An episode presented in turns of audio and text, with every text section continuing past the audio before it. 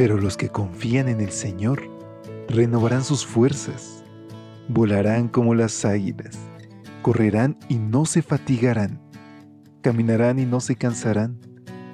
Mantengamos pues firme la esperanza que profesamos, porque fiel es el que hizo la promesa.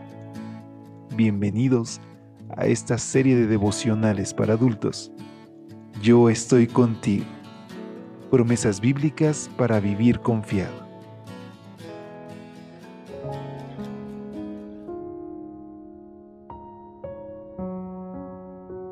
Hola, ¿qué tal? Muy buen día. Feliz sábado. Qué gusto poder saludarte en esta mañana del 13 de mayo.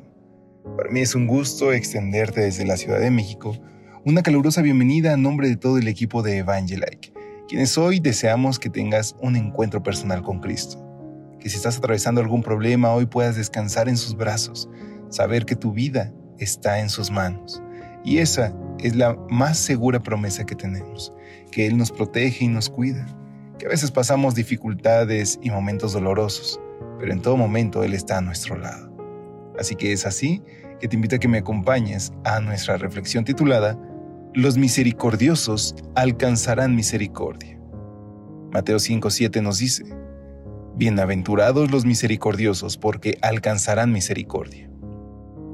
Cuenta Cervantes que Sancho, Sansón Carrasco y Don Quijote sostenían una conversación sobre dos grupos de personas, los que hacen y los que critican.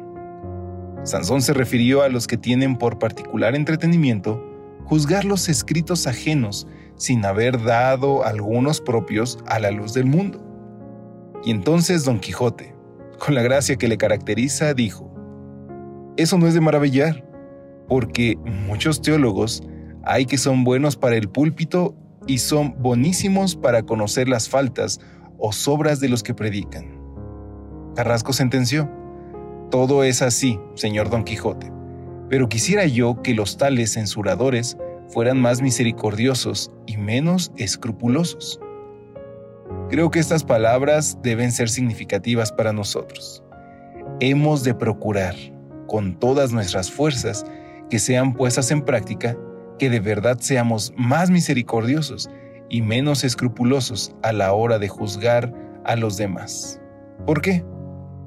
En primer lugar, porque nuestro estado es tan deplorable e imperfecto como el de aquellos que reciben nuestras agrias críticas. Jesús dijo, ¿Por qué miras la paja que está en el ojo de tu hermano y no echas de ver la viga que está en tu propio ojo? Aquí el Señor está tomando un ejemplo de su experiencia cotidiana como trabajador de la carpintería. La paja alude a una pequeña partícula de acerrín y la viga es un largo y grueso pedazo de madera. Echar de ver, en griego katanoesis, encierra la idea de hacernos conscientes por medio de una visión introspectiva de nosotros mismos, de pensar cuidadosamente en algo. Reconocer nuestros defectos hará que seamos más comprensivos con los hierros de los demás y fomentará en nosotros una visión más humana de nuestra religión. La gente que está a nuestro lado, con los ojos llenos de paja, de enfermedad, de soledad, necesita creyentes que puedan ser empáticos y sensibles. Y nosotros estamos llamados a mostrar este tipo de solidaridad cristiana. Además, la promesa es que los misericordiosos alcanzarán misericordia. En segundo lugar, porque Dios es más misericordioso y menos escrupuloso. El Señor es muy misericordioso y compasivo, dice Santiago 5:11. Él no se deleita en medir y sumar cada una de nuestras imperfecciones. Su deleite es ser grande en misericordia. Sigamos su ejemplo y no solo seremos bienaventurados, sino que además alcanzaremos misericordia. Y es que, queridos amigos, debemos de ser el cambio que queremos de ver en los demás. Es muy fácil criticar, medir, señalar, pero hoy yo te invito a que seas parte de este cambio y que venzas el mal con el bien.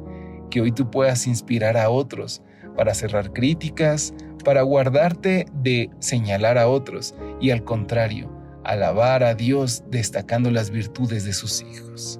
¿Qué te parece si hoy le pedimos a Dios que nos ayude a controlar nuestros pensamientos en oración? Querido Dios, hoy Señor, queremos ser como tú, misericordiosos, compasivos y bondadosos. Y para lograrlo, sabemos que debemos relacionarnos cada día contigo. Por eso te imploramos tu protección en el nombre de Jesús. Amén. Dios te bendiga. Hasta pronto.